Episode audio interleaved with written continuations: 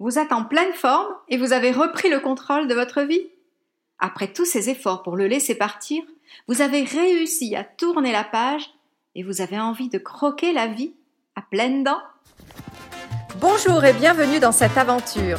Je suis Christine Simo, psychologue et love thérapeute chez Amoureuse Espiègle et suis experte dans la réussite amoureuse. Et oui, vous êtes au bon endroit si vous êtes une femme battante et maligne qui n'hésite pas à découvrir de nouvelles astuces pour briser vos blocages afin d'atteindre votre objectif, celui de faire renaître l'amour dans votre couple. J'ai hâte de commencer, mais avant cela, pensez à vous abonner en cliquant sur le bouton ci-dessous et activez les notifications. Comme ça, vous serez la première à progresser dans chacune des nouvelles aventures que je publierai. Ok, prête à obtenir la vie de couple que vous désirez vraiment? C'est parti Bienvenue à toutes dans cette aventure numéro 14. Je suis contente de vous retrouver et c'est que maintenant que vous avez traversé toutes les étapes du choc sentimental, vous êtes prête à recommencer votre vie, mais d'une façon un peu différente. Vous avez désormais une meilleure compréhension de vous-même et de ce que vous désirez, et donc un futur plus prometteur s'offre à vous. Aujourd'hui, nous allons parler en détail de la dernière phase du deuil amoureux, celle de la résolution. Rien que d'en parler, je me sens libérée et pleine d'énergie pour clore ce thème et vous aider à vous dessiner une nouvelle vie amoureuse. Pourquoi est-ce si important de vous projeter vers l'avenir? Parce que si vous sentez le besoin de le faire, c'est que vous avez traversé les étapes avec succès, que vous avez beaucoup appris sur vous et surtout que vous n'êtes pas resté bloqué dans l'une des étapes précédentes. Pour plus d'informations sur ces étapes, n'hésitez pas à consulter mes autres podcasts du numéro 8 au numéro 13. Alors, prête à découvrir le nouvel homme que vous allez attirer? Êtes-vous en première ligne pour vous lancer vers une vie passionnante?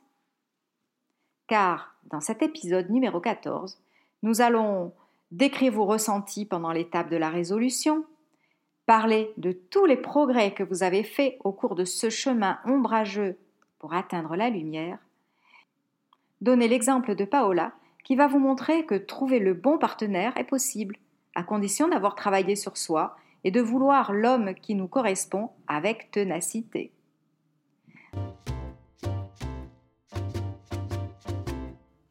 Avant de commencer, voici tout d'abord le petit moment de, de gratitude. Aujourd'hui, je remercie Susanna qui a écouté le podcast numéro 13, Comment retomber amoureuse après une rupture difficile. Elle a beaucoup apprécié le partage qu'Estelle nous a offert elle se posait la question de savoir si Estelle était dans l'étape de la reconstruction ou dans celle de la résolution. Je vais donc en profiter pour répondre à cette question, car d'autres amoureuses espiègles me l'ont posée. En fait, Estelle parle au début de sa période de reconstruction, celle où elle travaille sur elle-même, celle où elle établit ses listes de ce qu'elle tolérera ou pas dans sa future relation, celle où elle définit sa personnalité qui a émergé depuis sa rupture.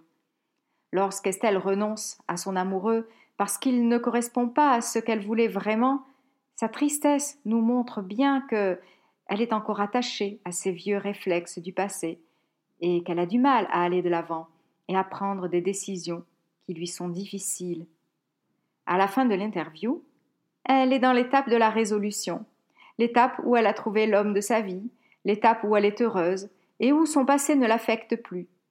Cette étape de transition est très importante et je vous invite à écouter ce podcast numéro 13 car vous allez forcément passer par là. Cela va vous donner du courage pour prendre les bonnes décisions car vous allez en comprendre la finalité. Je remercie donc Susanna et également les autres amoureuses espiègles qui m'ont posé cette question. Je suis heureuse de voir que cette interview vous a parlé et va vous faire progresser vers le bonheur. D'ailleurs, je reçois de plus en plus de commentaires et d'avis en DM, et cela me permet d'y répondre personnellement. Ce qui me tient à cœur, c'est de vous aider à être bien dans votre couple et aussi dans votre vie. Ce moment de gratitude étant terminé, revenons donc au thème d'aujourd'hui, l'étape de la résolution. Vous êtes prête? Allez, c'est parti Souvent, Lorsque les difficultés ont été surmontées et que le bonheur et l'énergie de la passion reviennent, on ne parle plus du sujet, car le bonheur n'intéresse plus personne. Et ce qu'on veut, ce n'est pas s'imprégner de ce bonheur, l'alimenter et le conserver, mais plutôt on préfère se concentrer sur comment résoudre les difficultés. Moi, j'aime le fait de me concentrer sur mes réussites et sur mes plans d'avenir. Tout d'abord, parce que je me sens bien dans cette étape, et en plus, en en parlant, nous programmons notre cerveau pour qu'il se concentre sur le positif et sur le bonheur. Alors voyons ce qui se passe exactement dans cette étape qui est bien plus heureuse que les autres étapes, celle de la résolution. Premièrement, vos ressentis. Qu'est-ce qui se passe? Qu'est-ce que vous ressentez pendant cette étape de la résolution? Cette étape est un nouveau commencement vers une nouvelle vie. Vous avez réussi à résoudre vos conflits dus au choc sentimental, vous avez fini par apaiser votre cœur et votre esprit, et vous vous sentez en paix. Votre vraie vie reprend le dessus, mais prend un chemin différent, car vous avez fait un travail personnel en vous posant des centaines de questions pendant tout le temps que vous avez traversé ces étapes douloureuses. Vous vous sentez légère et soulagée, car la souffrance est enfin partie, et vous éprouvez l'envie de recommencer à sentir les petits papillons dans l'estomac et de retomber amoureuse. Deuxièmement, les progrès que vous avez faits au cours de ce chemin ombrageux pour atteindre le soleil. Vous avez désormais plus confiance en vous.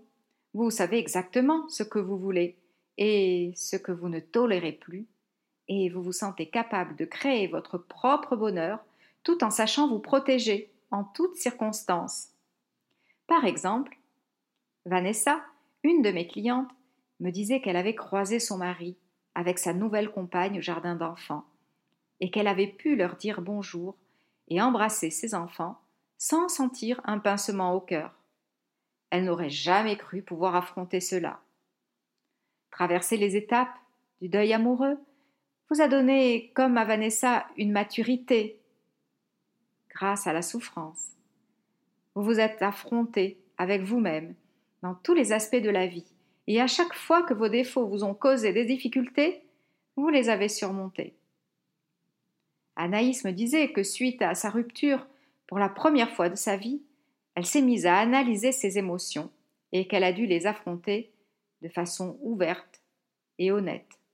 De cette façon, elle a pu accéder à sa véritable personne, elle a pu se découvrir elle-même et faire tomber ses blocages dus à ses peurs ou à ses blessures. Maintenant, elle a conscience de ses besoins, elle connaît ses valeurs et ne permettra plus jamais à quelqu'un de les bafouer. Maintenant, elle est capable d'aimer et d'emmener sa nouvelle relation amoureuse vers l'harmonie. Elle sait désormais qu'aimer un homme n'est pas suffisant, il faut qu'ils aient des affinités, du respect l'un pour l'autre, et que chaque personne dans le couple soit responsable de sa partie, de façon à ne pas blesser l'autre, à le respecter et à faire grandir ensemble cette belle relation. Analyse était catégorique sur une chose. Elle voulait qu'un homme sache l'aimer de la façon dont elle-même avait besoin qu'on l'aime. Elle constate que deux personnes qui ont une façon différente de s'aimer, malgré l'attraction du départ, ne pourront pas rester ensemble longtemps.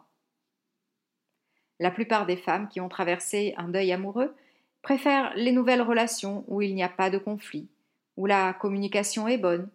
Elles recherchent une personne qui a un niveau de développement personnel égal à elle-même pour ne pas avoir à souffrir des maladresses dues aux blessures encore ouvertes de l'autre.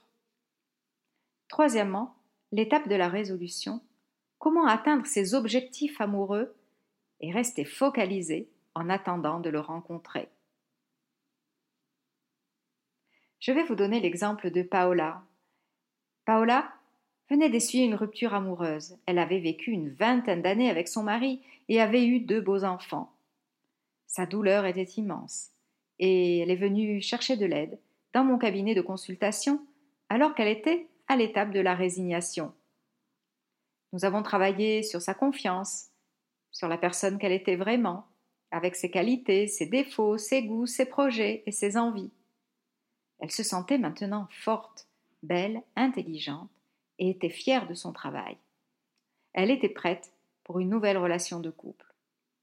Comme je l'ai souligné régulièrement, si on est bien avec soi-même et qu'on a réglé tous nos conflits internes, on peut alors entamer une relation de couple saine et durable. Paola voulait attirer l'homme de ses rêves, mais ne savait pas trop comment le trouver. Nous avons travaillé avec la loi de l'attraction. Elle a donc dressé une liste de trois pages où elle décrivait son homme idéal en détail.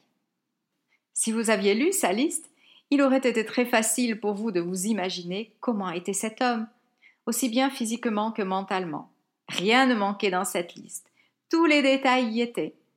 Elle avait pris soin de noter des détails comme qu'il ait étudié la psychologie pour qu'il puisse la respecter et bien la traiter, mais qu'il n'exerce pas dans cette profession, car, disait-elle, ce métier ne laissait pas assez d'argent à la fin du mois. Elle avait aussi noté qu'il ne veuille pas d'enfants, car elle en avait déjà deux qui traversaient l'étape de l'adolescence et ne voulait pas plus de complications. Je lui ai alors enseigné comment attirer cette personne. Six mois plus tard, elle me présenta un homme. Je le voyais venir, il était à six mètres de moi, et je voyais déjà sa silhouette, un homme d'un mètre quatre-vingt-quinze, avec de grands yeux verts qui illuminaient son chemin, tels les phares d'une voiture la nuit. Jusqu'à présent, il était exactement comme le souhaitait Paola. En discutant avec lui, j'ai appris qu'il avait eu un doctorat de psychologie, mais qu'il n'exerçait pas dans cette branche. Il écrivait des pièces de théâtre pour euh, un endroit le plus réputé du monde, dont je ne dirai pas le nom. J'étais moi-même impressionnée. Leur amour était exceptionnel. Ils s'entendaient surtout. Ils pouvaient discuter pendant des heures, tout cela en harmonie, avec beaucoup de respect et d'amour. Malheureusement, après quatre ans, lorsqu'ils décidèrent de vivre ensemble, ils se sont vite aperçus que lui ne voulait pas d'enfants dans sa vie et qu'il avait du mal à accepter les siens. Il a bien essayé de partager des moments avec eux pour lui faire plaisir, mais cela n'a pas marché. Rappelez-vous que dans sa liste, Paola avait écrit qu'elle voulait un homme qui ne voulait pas avoir d'enfants. Alors, elle a essuyé une autre rupture amoureuse. Elle était triste de devoir quitter un homme si intéressant et qui avait tellement d'affinité avec elle. Paola est revenue me voir quelques mois après. Elle a essuyé ses larmes, elle a repris sa liste, et elle a barré la phrase qui disait qu'il ne voulait pas avoir d'enfant, et elle a ajouté au-dessus de la ligne barrée Je veux un homme qui ait des enfants adultes et autonomes. Et elle a recommencé la technique que je lui ai enseignée pour attirer un homme du même profil. Quelques mois plus tard, elle me présenta un homme un peu moins grand, mais conforme à sa liste. Il avait fait un gros travail sur lui en matière de développement personnel, ce qui le rendait agréable, reconnaissant, respectueux et connaissant tous les rouages d'une relation amoureuse. Il avait des enfants adultes et autonomes, toutes les autres qualités y étaient. Je ne pouvais pas croire à ce qu'elle ait eu une réponse de l'univers aussi rapidement. Après tout, un homme comme ça, ça ne court pas les rues. Bref, ils se sont fréquentés plusieurs années, ils se sont mariés, ils vivent maintenant depuis une dizaine d'années. Un amour sincère qu'ils alimentent tous les jours. Dans cette épreuve, Paola a été très tenace. Elle voulait avoir une bonne relation d'amour et elle a mis toutes les chances de son côté pour réussir. Son premier échec aurait pu lui donner envie de baisser les bras et d'abandonner. Au lieu de ça, Paola a repris courageusement sa liste et à continuer d'y croire sans lâcher prise.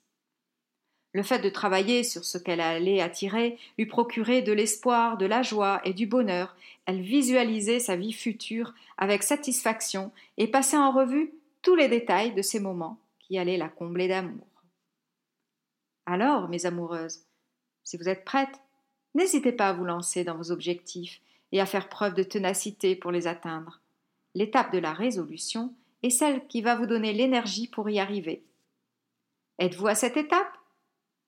Avez-vous une histoire euh, un peu semblable à celle de Paola à nous raconter? N'hésitez pas à les écrire dans les commentaires, je serai ravie de vous répondre. Et surtout, cela donnera du courage et de bons exemples à mes amoureuses qui ont actuellement envie de rencontrer quelqu'un et qui attendent patiemment que le prince charmant arrive, comme dans les films de Disney. Je résume. Dans cet épisode numéro 14, nous avons premièrement décrit vos sentiments pendant l'étape de la résolution, parlé de tous les progrès que vous avez faits au cours de ce chemin ombrageux pour atteindre la lumière, et donné l'exemple de Paola qui va vous montrer que trouver le bon partenaire est possible à condition d'avoir travaillé sur nous et de vouloir l'homme qui nous correspond avec ténacité. Dans le prochain podcast, je vous présenterai un couple que j'affectionne particulièrement et qui vous parlera de leur rencontre grâce à la loi de l'attraction. Alors, je vous donne rendez-vous la semaine prochaine pour les entendre. Attention, le bonheur est contagieux. Si actuellement vous vivez cette étape de résolution, si vous êtes prête à vous lancer dans une belle relation d'amour, je vous mets dans la description du podcast, si vous me le permettez, le lien pour une séance de coaching en ligne. Selon mon expérience, une session individuelle de coaching est la plus efficace pour vérifier si vous êtes bien prête et pour pouvoir vous préparer à attirer l'homme dont vous avez personnellement besoin. N'hésitez pas, je suis là pour vous aider, pour vous faire gagner du temps et pour que vous soyez heureuse rapidement et en toute sérénité. J'espère que ce thème vous a été d'une grande utilité. Une dernière chose avant de terminer. Partagez cette aventure avec vos amis qui ont besoin de faire renaître l'amour dans leur couple. Abonnez-vous à ce podcast et mettez-moi 5 étoiles, cela m'aidera à le faire connaître et à diffuser tous vos sujets préférés. Allez, je vous souhaite une excellente journée et pour d'autres conseils, vous pouvez aller sur mon site amoureusespiègle.fr, amoureuse espiègle au pluriel bien sûr, et vous y trouverez un cadeau. Je vous souhaite une excellente journée et vous dis à bientôt dans une nouvelle aventure pour grandir vers le bonheur.